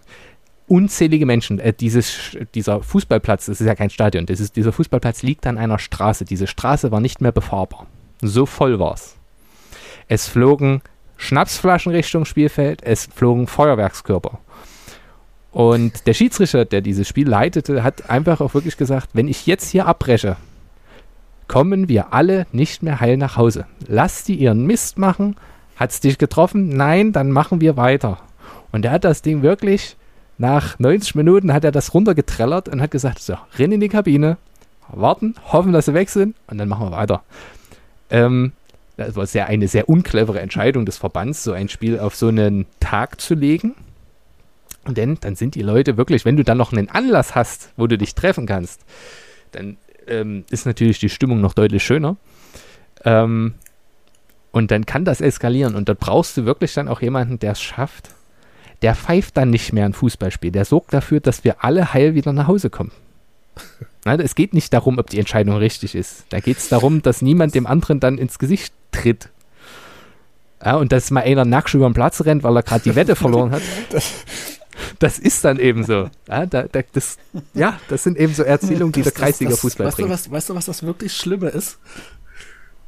Das, das wirklich Schlimme ist, ähm, eigentlich müsste ich jetzt an der Stelle da sitzen und müsste, müsste sowas, so ein Mist eigentlich verurteilen, ne? aber der Zeit, wo du es erzählt hast, ich, ich muss jetzt einfach nur grinsen, ähm, weil es ist halt einfach Fußball. Ähm, Fußball, wie hier in Deutschland gelebt und ja, wirklich, wie er in Deutschland gelebt wird und ähm, also ich habe jetzt, also ich kann jetzt solche Anekdoten in dem Sinne natürlich nicht erzählen, aber ähm, ich habe so, so viele Situationen in ähnlicher Tragweite sicherlich schon mitgemacht und ähm, ja, es ist, es, es ist nicht schön, ähm, aber es ist im Nachhinein schön, wenn man dabei war. Wenn man es mal miterlebt hat. Ähm, es ist es, es, es, ist halt einfach so. Es gehört dazu und du hast vollkommen recht. Ja, es ist. Ähm, nein, ich wollte noch mal ganz ähm, auf deinen dein, dein, dein Ausflug, auf den Anfang des Ausflugs voraus, dass äh, zum Männertag ähm, hier bei uns nicht mehr so viel getrunken wird, hast du ganz niedlich als ein Problem der Großstädte deklariert. Das wollte ich jetzt bloß nochmal anmerken. Finde ich auch sehr, sehr, sehr schön. Nein. Ähm, wir müssen mal weiter am Text kommen. Das ist wahr. Und ähm, wir sind etwas vom Buch abgeschwurft. Ähm, ich hatte bei der letzten Folge gesagt, dass was das Buch, was so den Reiz für mich ausmacht an diesem Buch ist, dass es so ein Büchlein ist, ähm, in dem wirklich eine Vielzahl an, nee, aus dem eine Vielzahl an unnützem Wissen zu ziehen ist. Ähm, unter anderem gleich schon am dritten Spieltag, ne, SG Dynamo Dresden gegen SV Sandhausen, ähm, dort gibt es halt eine, ähm, erzählt, da gibt es eine, eine, eine, eine, eine Ultragruppe, eine, eine Supportgruppe, die sich die Bravehearts nennt. Ähm, benannt nach, den, nach dem Film Braveheart, allerdings in der nicht in der Schreibweise Hart, also H-E-A-R-T, sondern Hart, äh, H-A-R-D-T. Ähm, das steht halt einfach nur für das Hartwaldstadion. Ja, und das sind solche, solche kleinen Sachen, die sind vollkommen irrelevant, ob du weißt oder nicht weißt. Aber ähm, es ist irgendwie cool, wenn man in dieser Fülle, wie in diesem Buch, das eben passiert, drüber, drüber liest. Und ich hatte es ganz am Anfang schon mal gesagt und da möchte ich kurz nochmal zitieren. Ähm, der Uwe Leuthold, das war im Spiel gegen ähm, Greuther Fürth. Ähm, dort sagt er eben, äh, drüben sehe ich die Fans im K-Block hüpfen und höre hier dazu unsere Heimat, unsere Liebe in den Farben grün und weiß. Wir waren dreimal deutscher Meister, nur damit es jeder weiß. Moment. Fürth war deutscher Meister und das gleich dreimal. Ja, damals noch als Spielvereinigung Fürth holte man 1914, 1926 und 1929 die Meisterschaft. Ähm, und er sagt dann weiter, wenn irgendwann mal Günther Jauch von mir wissen will, wie oft oder wann Fürth deutscher Meister war. Punkt, Punkt, Punkt. Und das sind halt solche Sachen, die in diesem Buch mir unglaublich gut gefallen haben, dass er auch aus diesen Gesprächen, er erzählt ja äh, an, eigentlich immer, dass, dass er hat's ja nur erfahren, weil er sich mit den jeweiligen Fans aus der, äh, mit den Auswärtsfahrern unterhalten hat, dass er da halt solche, ja, mal, mal ein kleines Bonbon, mal eine Anekdote, mal einfach nur ein bisschen Wissen sich irgendwo aneignen konnte und das fand ich ziemlich cool, dass er das hier auch wirklich so wiedergibt und an den Leser weitergibt, also an uns. Ähm, das, was ich dazu zu sagen habe, hebe ich mir für mein Schlussplädoyer auf weil mir das, ähm, das habe ich mir extra schon mhm. zurechtgelegt. wenn ich das jetzt schon vorwegnehme, weiß ich nicht mehr, was ich zum Schluss sagen soll. Ähm, weil ich finde das auch sehr wichtig und Okay. dazu komme ich noch. Dann würde ich allenfalls noch, ähm, wir haben ja über darüber geschrieben, oder du hast es ja äh, genannt gehabt, dass der Autor hier einen Schreibstil an den Tag legt, der dafür sorgt, dass man das Buch wirklich runterrasseln kann. Und er macht das ja auch mit einem gewissen Witz. Also es gibt hier einige Stellen, an denen ich, ähm, ja, ich, ich will nicht sagen laut auflachen musste, an dem ich doch ähm, recht, recht amüsiert geschmunzelt habe. Und eines der tollsten Sachen war im Spiel gegen Aue, und zwar ähm, der Schwibbogen. Ja, ganz, äh, für Ähm, mich Das ist jetzt ein bisschen zweigeteilt. Äh, für mich übrigens ein Ja. ganz schwieriger Moment, denn ich, ich habe das Buch gelesen, ohne jetzt, weil ich weiß, dass äh, einige Menschen zuhören, denen, wo ich das, diese Information nicht geben darf. Ähm, ich habe dieses Buch gelesen am Stück in einer Situation, wo ich nicht lachen konnte. Also ich durfte, ich konnte so Okay. schmunzeln, aber ich durfte nicht lau laut lachen. Das wäre mehr als unpassend gewesen, sagen wir es mal so. Dementsprechend habe ich wirklich, Okay. ich habe, ich habe es gelesen und war die ganze Zeit nur so und musste mir so ein bisschen auf die Hand beißen und so weiter, weil es war wirklich, ich muss jetzt, ich denke nur dran und muss schon wieder lachen, weil ich diese Szene so, so, die ist grandios, aber auch zutiefst, also selten war das Wort komisch so passend wie in diesem Moment, weil du, das, das ist Mhm. Wahnsinn. Erzähl. Das ist, das ist ähm, dazu muss man jetzt wissen, dass ähm, Aue, ich sag mal so, der, der heimliche, der, der Lieblingshassgegner von Dynamo Dresden, das ist halt das Sachsen-Derby. Ne, ähm, Aue ist, wenn man die letzten Jahre sich zumindest betrachtet, eigentlich immer ein bisschen erfolgreicher gewesen. Also die waren länger in der zweiten Liga. Ähm, die standen zwar gerne mal hinter Dresden, aber wenn es gegen Aue geht, geht's nur darum zu gewinnen. Also wer verliert, ähm, der braucht sich gar nicht mehr nach, nach Dresden zurückwagen. Jedenfalls, ähm, Aue hat das Stadion voll gemacht. Ähm, knapp 3000 Gäste haben sie mitgebracht. Und ich muss jetzt mal zwei verschiedene Seiten vorlesen, damit das mit dem Schwibbogen auch wirklich Sinn macht. Und zwar zuerst auf Seite 81. Ähm, unmittelbar nach dem Anpfiff und dem gemeinschaftlichen Singen des Steigerlieges entbrennt unter den Fans in meinem Umkreis eine hitzige Diskussion, die sich am praktischen Beispiel um Heimatliebe, Tradition und den banalen Wunsch, was vom Spiel zu sehen dreht. Itze, nimm mal den Schwibbogen runter, schallte es aus den hinteren Reihen, denen die Sicht von einem im vorderen Bereich stolz emporgereckten, übergroßen, typisch erzgebirgischen weihnachtlichen Lichterbogen genommen wird. Die Halter des Kunstwerks sind von dieser Aufforderung naturgemäß wenig angetan, werden aber recht schnell davon überzeugt, dass es für ein langes Leben des Schwibbogens von Vorteil wäre, ihn jetzt mal aus der Optik zu nehmen. So, schreibt dann so ein paar andere Sachen weiter über das Spielgeschehen und so weiter und so weiter. So. Äh, auf Seite 83. Endlich hat es Dynamo in Person von, in Klammern wieder mal, Lukas Röser geschafft, eine der vielen Gelegenheiten im Tor unterzubringen. Der Rück- Rückstand wirkt sich drastisch auf die in Auer Support aus. Die Stimmung kocht lediglich noch einmal hoch, als der Schwibbogen wieder auftaucht. Der Erträger hofft sich davon wahrscheinlich eine erhellende Wirkung auf die heute gänzlich indisponierten Pfeilchen. Nimm die scheiß Pappe runter, wir sehen hier nichts, bellt es vom, vom bellt es den Volkskunsthalter an. Das Spiel ist doch eh Mist, musst du nicht sehen. Kommt es als Antwort. Mit deutlich aggressiveren Grundton wird dann noch mit der gewaltsamen Eliminierung des Schwibbogens gedroht. Dessen Hochhalter gibt vorerst auf. Ähm, Die Vorstellung, dass jemand den verdammten Schwibbogen mit ins Stadion bringt und einfach so, äh, au, äh, da musste ich so lachen. Dass, ähm, ich war ja schon, ich habe tatsächlich ein Pokalspiel gegen Erzgebirge Aue bei Dynamo gesehen und es war ein ganz klares Spiel. Ich weiß nicht, ob Dynamo 4-0 gewonnen oder 4-0 verloren hatte an dem Tag. Ähm, ich glaube, verloren sogar. Aber ich bin mir dessen nicht mehr ganz sicher. Ähm, und da waren keine Schwibbögen zu sehen. Ich, saß aber auch auf der ein, Gegengerade. Es waren keine Schwibbogen zu sehen. Okay. Ähm, wir haben zusammen auch mal ein Spiel gesehen in Dresden und ich bilde mir ein, es war sogar in dieser Saison, die äh, dieses Buch hier behandelt. Weißt du noch, welches das war? Das war nicht Aue, ne? Das 4-0? Äh, doch, also dieses Pokalspiel Ich war gegen Aue. Das weiß ich, aber wir haben. Aber Okay, nee, was, das, das, war, das war ein Ligaspiel. genau, das war hier war ein Ligaspiel. Ähm, aber es gab. Hm. Nee, nee, ich weiß, ich weiß auch nicht mehr, wann das Spiel war. Ich weiß nur, dass ich es gesehen habe mit schönen Plätzen, Gäste, äh, äh, gegen, gegen, gegen gerade, gratis.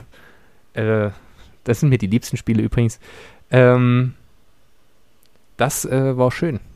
Auch also als neutraler Zuschauer. Es ging mir an diesem Tag weniger um beide Mannschaften als um den Schiedsrichter, dem ich dazugeschaut und bei dem ich mitgefiebert habe. Das übrigens live im ZDF kam damals. Das weiß ich noch. Ähm, dass ich äh, Sport 1 oder DSF, je, je nachdem, hat sich gesagt, hä? Sachsen-Derby, Pokalspiel, Sachsen-Pokal, ne? eigentlich völlig irrelevant. Ja, das bringen wir jetzt live, klar. Und dann waren die tatsächlich da. Das fand ich äh, ganz, ganz süß. Aber tatsächlich einer der lustigsten Momente dieses Buches, wie ich finde. Ähm, das, da habe ich wirklich herzhaft gelacht.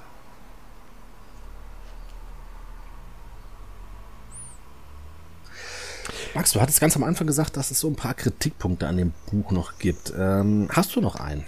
Ja. Der vielleicht erwähnenswert wäre. Aber wirklich ein, oder ich kann auch durchzählen, es wird wahrscheinlich nicht bei einem bleiben. Also mein größter Kritikpunkt, wo ich sage, das darf nicht sein. 1, 2, 3, 4, 5, 6, 7, 8, 9. Mindestens 17 Stellen, wo Fehler in der Rechtschreibung, in der Grammatik, Tippfehler, Ja, ja, okay. wie auch immer. Ich habe tatsächlich, ähm, klar, Deutschlehrer, ich habe es mir immer notiert, auf welcher Seite und was genau das wo war. Und das sind mal so irrelevante Sachen wie die Sprache bayerisch wird mit I geschrieben, die Herkunft mit Y. Sowas interessiert mich ja wirklich nicht, aber es gibt so Sachen, wo ich sage, ähm, das geht so nicht. Ähm, wie heißt es auf Seite 6? Corporate Identity, es heißt Corporate Identity, wenn ich schon diese Begriffe benutzen möchte, kann ich machen. Oder wie fließend vorgetragenes Japanisch, da muss Japanisch groß geschrieben werden in dem Zusammenhang. Ähm, und viele dieser Sachen, aber es gibt ja auch so, so Sachen, ja, los, ja. ähm, die Seite 16, die Meiderischer waren 2012 nur Cup an der Insolvenz vorbeigeschrammt. Das ist ein klassischer Tippfehler, wo einfach ein Buchstabe fehlt. Und da merkst du, dass hier kein Lektorat Mhm. groß dabei war. Oder wenn, Ja. hat jemand mal drüber gelesen. Es, es fehlt eindeutig der Lektor. Ja. Ähm, das gibt auch einige Weil wir ja Formulierungen. feststellen mussten, dass selbst in Büchern mit äh, gutem Lektorat theoretisch Tippfehler drin sein können. Na, aber Max hat recht, es, es ist hier doch in der Summe betrachtet ein wenig zu Ja. viel. Also das, ähm, allerdings muss man sagen, also das ist jetzt nicht so, dass hier auf jeder Seite fünf Fehler zu finden sind. Nö, ich habe ja gesagt, Im also es sind ist das hier recht, recht anständiges Deutsch, was er hier liefert. Allerdings, ja, solche Tippfehler, solche Groß, Groß-Kleinschreibfehler, ähm, ein Lektor würde sowas sehen. Und das würde das Ganze ein bisschen abrunden, ein bisschen runder machen, die ganze Sache, wenn solche Fehler eben raus sind. Und es stimmt, ähm, es mag ja sein, dass man den einen oder anderen Fehler einfach überliest, aber weil es eben doch recht viele sind, fall, äh, fällt wirklich jedem früher oder später ein Fehler auf und wenn ich dieses Buch lese, also generell, das mache ich ja immer, und ähm, wenn ich mir bei anderen Büchern, die in der ersten Lage, äh, Auflage rauskommen, wenn mir das auffällt, tatsächlich habe ich teilweise auch schon in Verlagen geschrieben, einfach kurze Mail hier, das Buch, die Auflage auf der Seite, da ist definitiv ein Tippfehler. Ich weiß nicht, ähm, hier vorne im Buch steht ja auch der Instagram-Name des Autors, ob man dem dann auch mal sagen könnte, ich habe, wie gesagt, ich habe es aufgeschrieben, auf Mhm. welchen Seiten, ich habe es mir überall markiert, ähm, wo wir uns da befinden, ob wir die Informationen dann einfach weitergeben, damit vielleicht die zweite Auflage, es scheint ja relativ erfolgreich zu sein, ähm, um das eben vielleicht überarbei äh, zu überarbeiten zu lassen, ohne Lektorat. Es reicht ja, wenn viele helfen. Ich muss zugeben, ich weiß auch gar nicht, warum er das in Selbstverlag gebracht hat, weil ähm, ich weiß nicht, Max, ich hoffe, du stimmst mir zu, aber ich würde mal behaupten, dass wir es hier mit einem Büchlein zu tun haben, welches durchaus eine Berechtigung hätte, ähm, dass wir es in jeder Buchhandlung finden, zumindest hier im Großraum Dresden. Und es würde da definitiv auch ähm, Verkäufe erzielen. Glaube ich nämlich auch. Also Wo ich glaube, dass ein Verlag sagt, ah, weiß nicht. Ähm, es sind ja sehr viele sehr kritische Sachen dabei und ich glaube, seine Sprache ist für einige Verlage eben schwierig. Na? Und wenn, wenn der Verlag dann sagt, ja, wir würden es bringen, aber du musst das, das, das und das ändern, dann kann es sein, dass der Autor sagt, äh, dann bringe ich es selber raus. So, und damit verdient Kann- er kann ja schon nur sein, das ja. Geld. Mhm. Ähm, Das und Amazon, okay. Ähm, ich kann das nachvollziehen, grundsätzlich. Allerdings muss ich eben auch sagen, also Verlage wie, ah, jetzt müsste ich wieder nachgucken, wie, es gibt so einige Fußballverlage, die halt ähm, regelmäßig diese Fußballbücher verle äh, verle äh, verlegen, so. Ähm, und für die ist das ein Gefühl, also wirklich, das Buch ist ja sehr erfolgreich, auch bei Amazon ein sehr gut verkauftes Buch. Ähm, und ich, wirklich, ich begreife nicht, warum War, glaube ich, kurzzeitig sogar ähm, das meistverkaufte das meistverkaufte Fußballbuch in Deutschland, ja, für kurze Zeit. Ja, und da verstehe ich dann nicht, warum, äh, warum man dann das nicht rausbringt. Aber vielleicht hat es seine Gründe. Das stimmt, das stimmt. Gut, ähm, gibt vielleicht am Schluss noch eine Sache zu klären. Ähm, wir hatten ja schon geklärt, was ähm, Dynamo Dresden mit weiblichen Trommlern und Schwibbögen zu tun hat und ähm, was Kräuter Fürth mit Gewinnchancen bei Wer wird Millionär zu tun hat. Äh, es gibt noch eine Stelle, die hatte ich mir hier markiert. Das ist so für mich so ein bisschen der Satz des Buches. Ähm, der lautet eigentlich, also ein Zitat eigentlich nur ganz schlicht, das ist ja schlimmer als im Fitnessstudio, die Scheiße hier. Ähm, und zwar gesagt von einem, jetzt muss ich selber nochmal gucken, Duisburger Fan. Am allerersten Spieltag. Und ähm, Leuthold äh, schreibt halt, äh, an mir vorbei schiebt sich eine leicht übergewichtige Kutte mit seiner sehr offensiv Ruhrpott-folkloristisch geschminkten Begleiterin die Treppen hoch und fällt schnappatmend sein Urteil über die Steilheit des Dynamo-Stadions. Das ist ja schlimmer als im Fitnessstudio, die Scheiße hier. Ähm, ich hatte so ein bisschen, als ich das Buch gesehen hatte, mich hat sofort gepackt gehabt, weil ich fand diese Idee eben in, in, in, im Gästeblock zu sein, ähm, fand ich grandios. Dieses Auswärts aller asozial. Das war so ein bisschen so, so, ich, ich, ich kann es nicht mal jetzt wirklich beschreiben, aber ich fand den Titel halt einfach schlecht gewählt für, Mhm. für so ein Buch. Ähm, auswärts alle asozial, zumal ja hier in dem Buch rauskommt, dass auswärts eben nicht alle asozial sind. Ja, ähm, aber ähm, wahrscheinlich ist das so ein bisschen die Erwartungshaltung über, äh, nicht Dynamo, über Fußball-Ultras. Und dann hast du hier Vereine vorbei, ähm, wo eigentlich nur aus gutbürgerlichen und Familienvätern und älten, älteren Rentnern die, die Fanbasis besteht. Aber dieser Satz, ich sag mal, der hat das halt wunderbar ähm, gekennzeichnet für mich. Also dann war klar, was, was, was mir das Buch eigentlich sagen soll. Ähm, man ist auswärts halt dann doch immer so ein bisschen ja, rustikaler in der Ausdrucksweise, im Benehmen etc. Einfacher. In der Hinsicht macht einfach einfacher, da macht der Titel dann natürlich auch wieder Sinn. Außerdem ist es So, ein, ein Spruch, den man sich, also der gut, geht gut ins Ohr. Ob der so passend ist, ist eine andere Frage, aber Das- es ist eine schöne Alliteration. Es ist, äh, auswärts sind wir alle asozial, ist ja so ein klassischer Spruch. Da gibt es auch viele T-Shirts, Ja. die man kaufen kann. Ähm, kann schon nachvollziehen, warum man diesen Titel wählt. Wie habe ich das Buch jetzt eingeschätzt? Ich glaube, wir gehen in die Endbewertung. Ähm, das Buch macht relativ deutlich, was es will. Es hat seine klare Prämisse und die finde ich interessant. Ich hatte gesagt, dass ich einige Kapitel weniger spannend finde als andere. Es hat wirklich positive Momente. Was ich da trotzdem mit reinfließen lassen muss in meine Bewertung ist, so viele Rechtschreibfehler gehen einfach nicht. Und es gibt sprachliche Momente, auch da habe ich ein Beispiel für gebracht, die kann ich nicht teilen. Das ist für mich inakzeptabel. Das, das, schmeißt ja auch jeder Lektor raus, so ein, so ein Vergleich. Das funktioniert nicht. Ähm, aber was eigentlich sehr deutlich wird, und das ist aus meiner Sicht auch eine Message dieses Buches, wenngleich alle vielleicht auswärts asozial sind, er trifft in fast, wenn nicht sogar in jedem Spiel, äh, Spiel, bei dem er am Gästeblock ist, trifft er Menschen, mit denen man sich normal unterhalten kann, mit denen man über Fußball, über Gott und die Welt plaudern kann und ähm, von denen man was Neues erfährt. Sei es interessantes Wer wird Millionärwissen, sei es ein Statement zur, äh, zum, zur Lage der Ultras in deutschen Stadien, sei es zu den äh, Bratwurst- und Bierpreisen in Dresden, ähm, die äh, offenkundig sehr human sind für, für die anderen Stadiongänger. Ich finde das immer ganz interessant. Ich gucke mir dann immer beim Kicker, der hat das manchmal die Preise für das Bier und für die Stadionwurst und macht dann ein Ranking der Bundesliga auf, wo es am billigsten, äh, am günstigsten und am teuersten. Ähm, und freut mich natürlich, wenn das in Dresden relativ human ist. Und was er rüberbringt, ist, irgendwo der Fußball verbindet die Menschen schon. Ob du jetzt direkt Fan eines Vereins bist oder eben von einem anderen Club. Mit Fußballfans kann man sich immer unterhalten. Ob man die jetzt in der Kneipe trifft oder im Stadion. Und Fußball verbindet die Menschen. Und ich finde, das ist, das ist eine Sache, die ich wahnsinnig am Fußball schätze. Weswegen ich auch so ein riesengroßer Fußballfan bin. Denn wir könnten heute elf Jungs zusammenstellen oder Mädels, muss man an der Stelle auch sagen, in irgendein Land fahren.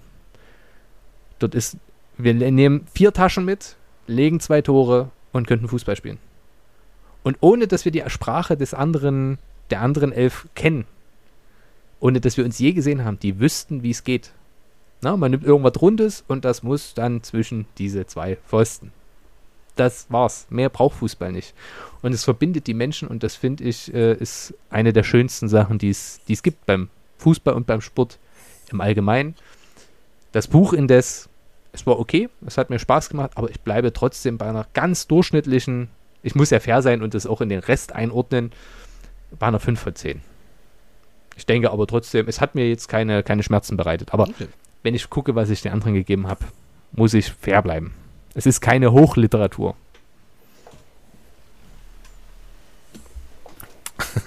Nein, Hochliteratur ist es überhaupt nicht. Ähm, allerdings, das muss man der Fairness halber sagen, das will es auch gar nicht sein. Ähm, ich weiß jetzt nicht genau, wer der, wer der Ansprechpartner oder wer der, wer der, wer derjenige ist, auf den das Buch zielt. Ich vermute mal einfach, es ist der, der klassische Dynamo-Fan, der klassische in Anführungszeichen.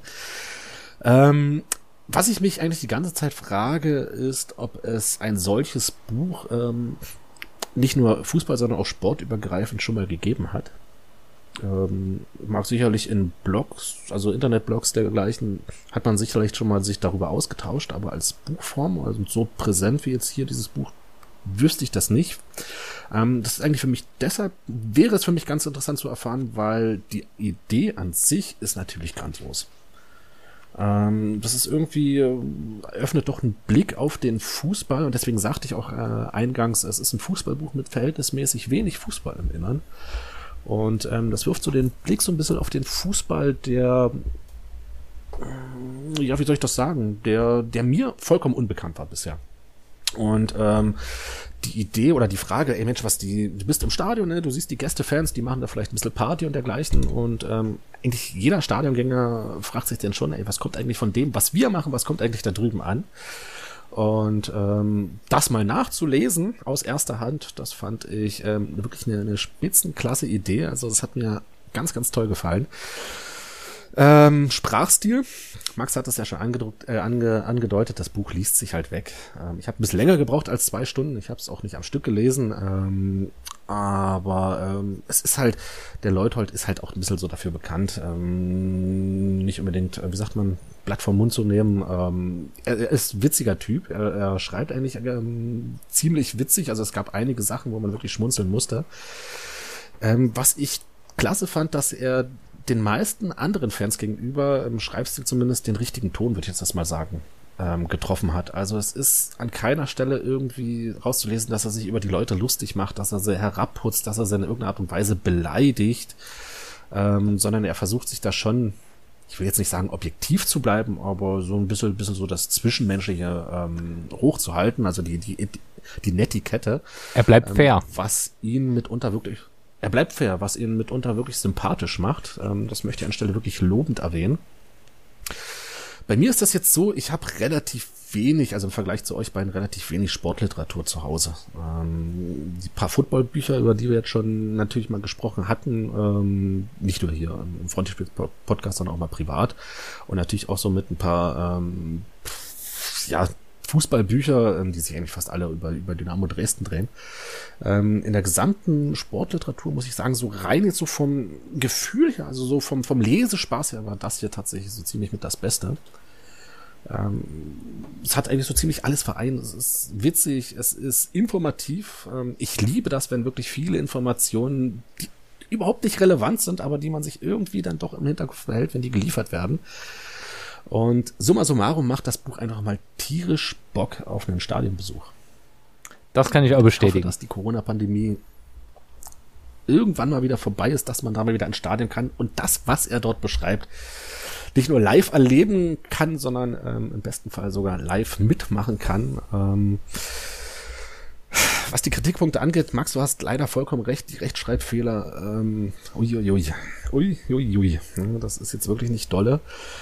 Ähm, ich tue mich so ein bisschen schwer mit der Punktevergabe, weil ich schwanke so zwischen sechs und acht Punkten. Dann nimm sieben. Ja, ähm, das ist, das, das, darauf wird es vermutlich hinauslaufen. Ähm, Also, machen wir so. also hättest du jetzt gesagt, zwischen auch 6 den und ganzen 7, dann wäre es ja eine schwere Entscheidung, aber zwischen 6 und 8 ist jetzt, ja, ist der Kompromiss relativ naheliegend. Das, das, das stimmt, ne? Das ist, das ist, ja. Nee, also, ähm, ich würde sagen, so, so eine kleine Weiterempfehlung würde ich dem Buch durchaus geben. Also es ist, es tut nicht weh, wenn man es gelesen hat. Das kann ich bestätigen. Also es hat mich für die Zeit, die ich es gelesen habe, wirklich gut unterhalten. Ähm, und hat mir die Zeit, die ich, aber ich muss wieder bei meiner Formulierung aufpassen, diesen Moment, den ich, in dem ich das Buch gelesen habe, so positiv und angenehm wie möglich gestaltet. Sagen wir es so. Ich sage euch dann gleich nach der Aufnahme, was ich, Philipp habe ich es vorhin schon gesagt. Ähm, Alex, ihr seid dann nach der Aufnahme, äh, wann ich das gelesen habe. Gut, gut. Jawohl. Ich muss ja fairerweise zugeben, dass ich. Ich habe mir das jetzt angehört. Ja, ähm, eben, was, was, was würdest du sagen? Würdest du sagen, oh Mensch, hier, bring mir das Buch mit, ich würde es auch gerne lesen? Oder sagst du, Alter, nee, hör mir auf mit dem Quatsch. Nee, sorry. Nee. Nee. Also es, vielleicht liegt das auch einfach daran, dass Fußball mich mittlerweile eigentlich Okay. gar nicht mehr hinterm Ofen hervorlockt. Äh, also ich war ein paar Mal im Stadion, mittlerweile darf ich glaube ich auch gar nicht mehr. Also mein Kumpel hat mich damals zwei, drei Mal mitgenommen und immer hat Dynamo dann verloren. Dann hat Oh, er dann gesagt, ja, nee, kannst ja. du nicht mehr gehen. Und ich habe gesagt, okay, bin ich auch nicht, bin ich auch nicht böse. Es war jetzt nicht, also Stadien haben was Cooles, definitiv. Also das ist eine ganz andere Atmosphäre und es ist eine ganz andere Art, ein Spiel zu gucken, egal ob das jetzt Fußball ist, ob das Handball ist, ob das weiß der Geier was ist. Ähm, aber tut mir leid, nee. Also auch, mal abgesehen davon, dass so überbordendes Phantom mh, überhaupt nicht meinen Nerv trifft, also egal jetzt von, von, welchen, von welcher Sportart mal abgesehen, äh, sobald es in Fanatismus abrutscht und äh, Leib und Leben in Gefahr sind in irgendeiner Form, dann ist es sowieso ein No-Go. Dass man das als irgendwie Ventil nutzt, um am Wochenende mal die Sau rauszulassen, rein ähm, was die akustischen Äußerungen angeht, finde ich okay. Kann ich, kann ich nachvollziehen. Ich, äh, nachvollziehen. Ich finde auch Fußball oder allgemein so, eine, so ein Fußball in Deutschland in dem Fall wichtig als sozialen Kit. Denn der ist für viele nun mal genau das, das Thema sonntags am Tisch und so weiter. Ähm, also eben als sozialer Kit finde ich es auch, kann ich es akzeptieren und verstehe auch den Nutzen dahinter. Aber mich lockt es halt einfach überhaupt nicht mehr an dem Ofen hervor. Und hat es auch nie in dem Maß. Also ich habe meinen Fußball eine ganze Weile lang sehr äh, interessiert verfolgt, aber jetzt auch nicht so frenetisch Hm. und dementsprechend, nee, reizt mich das dann überhaupt nicht. Also, Na gut, okay. Weil wenn, und das hat mich beim Fußball dann auch immer mehr interessiert oder interessiert mich dann generell beim, beim, bei den Sportarten mehr, ist das Taktische dahinter ähm, und das Spielerische. Und das Drumrum ist eher weniger von Interesse dann. Dementsprechend. Tut mir leid. Danke, ich aber das- nein, Äh, danke. Danke, Ja. aber nein, danke. Genau. Gut. Dann war's das mit unserer Runde heute. Vielen Dank fürs Zuhören. Ihr nickt alle, genau. Vielen Dank fürs Zuhören. Wir hören uns in zwei Wochen wieder bei einer Sonderfolge. Da überlegen wir uns noch was Schönes. Ich glaube, wir haben da auch was. Und ansonsten bleibt gesund. Ja. Gehabt euch wohl. Genießt den Sonnenschein und die warmen Temperaturen, bei denen, bei denen es gerade nicht krass regnet oder die diese Unwetter abbekommen. Aber hier sind gerade, waren den ganzen Tag wundervolle Temperaturen und strahlender Sonnenschein. Deswegen kann ich nur allen empfehlen, genießt dieses wunderschöne Wetter.